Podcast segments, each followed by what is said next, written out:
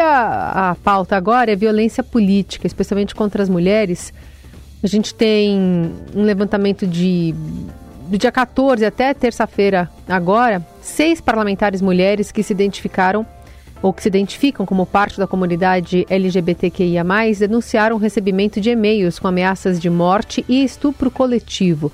Essas mensagens de teor violento e similares foram enviadas para, as deputada, para a deputada federal Daiane Santos, para isso do Rio Grande do Sul, para as deputadas estaduais Rosa Amorim do PT de Pernambuco, Bela Gonçalves de Minas Gerais e as vereadoras do PSOL Isa Lourença de Minas, Mônica Benício do Rio e Cida Falabella de Minas. A Polícia Civil está investigando esses casos. A gente vai conversar agora no Jornal Dourado com a advogada integrante do MeToo Brasil e presidente do Observatório Eleitoral da OAB São Paulo, Maíra Requia. Doutora, obrigada por estar aqui. Bom dia.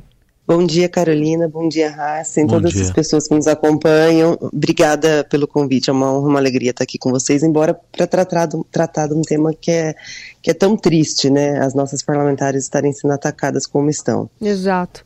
Como é que a OAB está observando esse movimento aparentemente orquestrado? Bom, não só a AB São Paulo, mas como a própria OAB Nacional, ela tem um grupo de trabalho que acaba acompanhando esses casos de violência política de gênero, né? A própria Procuradoria também, liderada pela doutora Raquel Branquinho, vem acompanhando muito de perto esses casos de violência política que tem escalado aí de maneira assombrosa desde as últimas eleições. Nós temos percebido que há uma crescente e o foco predileto é realmente contra as mulheres, há uma crescente de violência, de ameaças, é, não só para as candidatas durante o corrida eleitoral, mas especialmente depois que essas mulheres conseguem é, se tornar eleitas, e ali no exercício do mandato. É, então, nós temos acompanhado de perto, junto com, a, com as autoridades, para tentar identificar, é, processar e punir esses agressores. Doutora Maíra, pelas primeiras impressões assim desses casos, é, pela sua experiência, dá para supor que tem uma orquestração, porque são casos muito parecidos.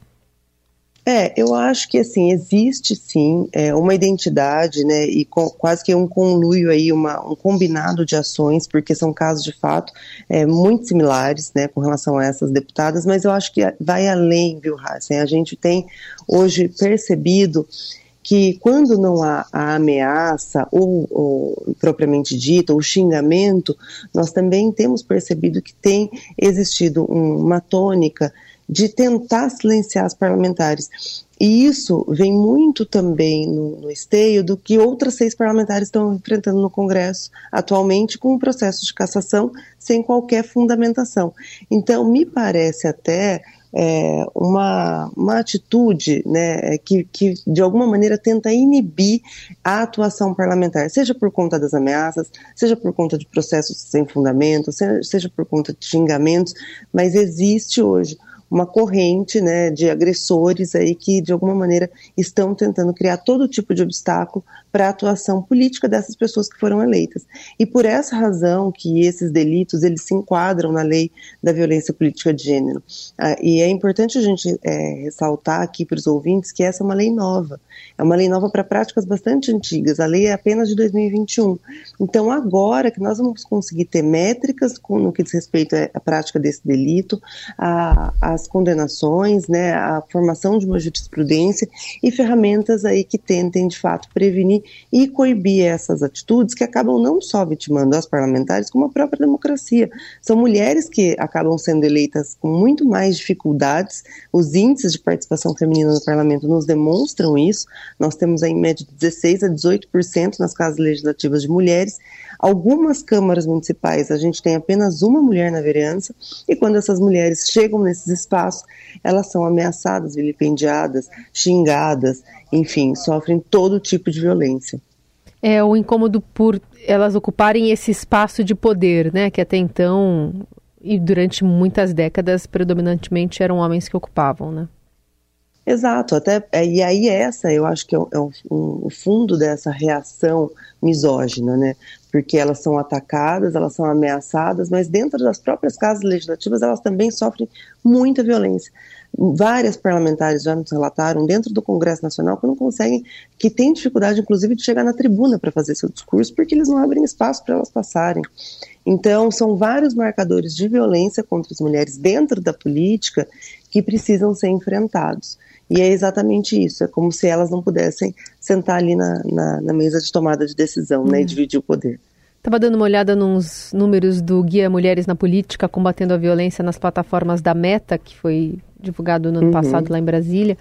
E aí traz, né, é, nesse estudo que inclui Américas, constatou-se que 82% das mulheres parlamentares sofreram violência psicológica, porque aí é isso, Exato. né, vai além até do, de alguma coisa física, mas que de alguma forma até castra né, o, o, tipo de atuação que a, parlamentar pode ter, pensando no que, que poderia acontecer, enfim, de, de que tipo, uma ameaça é pode ser resultada.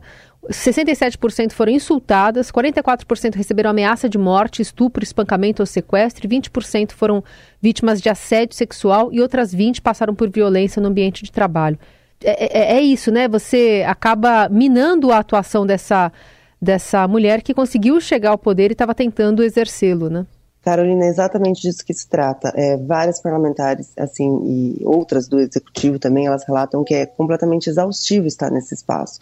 Porque, para além da violência propriamente dita, que é sofrida por essas mulheres, e a gente está falando aqui de violências clássicas e palpáveis, né, que, é, são as, que a gente consegue identificar é, de uma maneira mais fácil, que é o xingamento, que é a ameaça, a agressão física. A gente tem um caso de feminicídio com relação a Marielle Franco, né? Então, todos esses casos que assim a gente acaba vendo que deixam vestígios são casos de mais fácil identificação.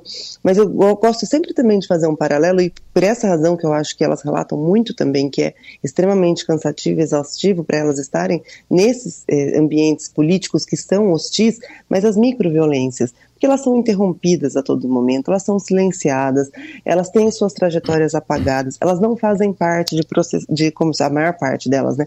Não faz parte, não tem espaço dentro de comissões temáticas importantes, não ocupam a presidência das casas legislativas.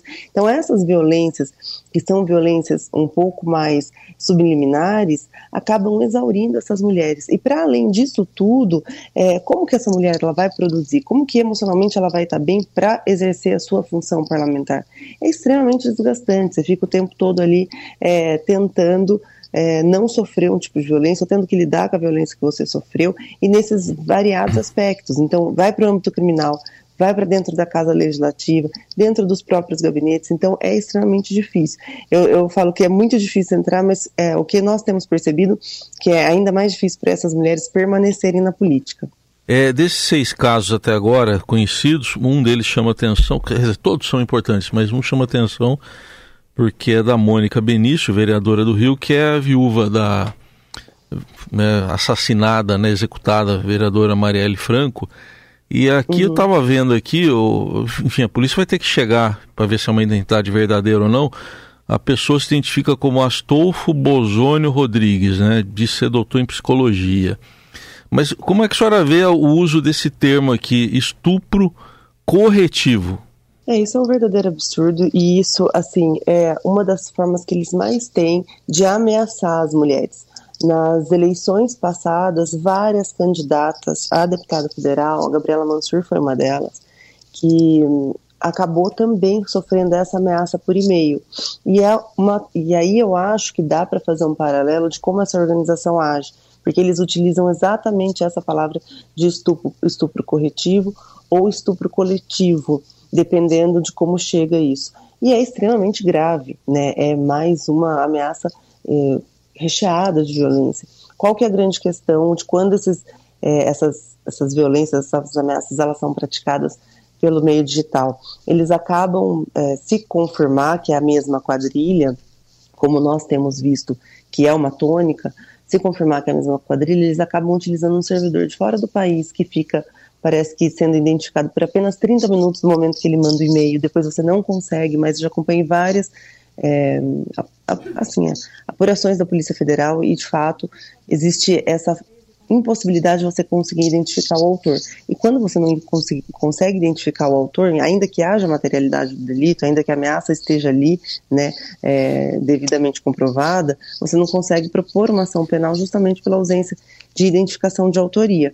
É, mas essa frase em específico, ela é um padrão de uma quadrilha que há bastante tempo, já pelo menos desde as eleições é, de 2022, que com mais frequência tem ameaçado essas, essas candidatas e essas parlamentares. É, e tem achado algum tipo de efetividade, né, no uso dessa, Sim. Termo.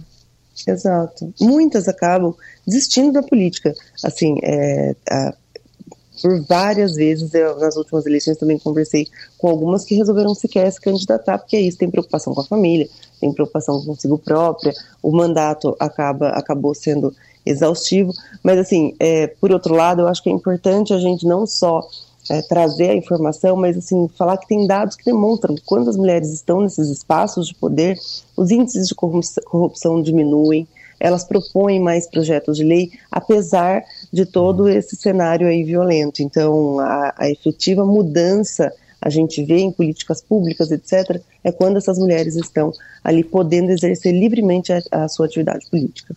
É, no caso aqui da Mônica Benício, queria chamar a atenção porque a, a, é a Delegacia de Crimes Raciais e Delitos de Intolerância que está investigando uhum. lá no Rio, né? E a princípio, isso que eu queria perguntar para a senhora, porque a princípio o que eles estão investigando é racismo, ameaça, intolerância e violência política de gênero. Quando se usa o termo estupro corretivo, é, pode caracterizar alguma outra coisa como estupro também, ou fica só nesses quatro aqui que a gente citou? Não, vai ficar só nesses quatro, porque na verdade é, o, estupro para ser tipificado, seja tentativa, seja estupro consumado, precisa do contato, né, da violência do contato. Então, como as ameaças elas foram por é, veículo digital, é, fica exatamente nesses, nesses quatro, nessas quatro hipóteses. Então, a violência política de gênero, a prática de racismo, a prática provavelmente também de LGBTfobia, uhum. é, ameaça e violência política de gênero. Muito bem, a gente agradece a conversa aqui com a advogada integrante do MITU Brasil e presidente do Observatório Eleitoral da OAB São Paulo, Maíra Requia. Doutora, obrigada pela conversa. Obrigada, Carolina. Obrigada, Raíssa. Bom dia a todos e a todas. Bom dia. Obrigada.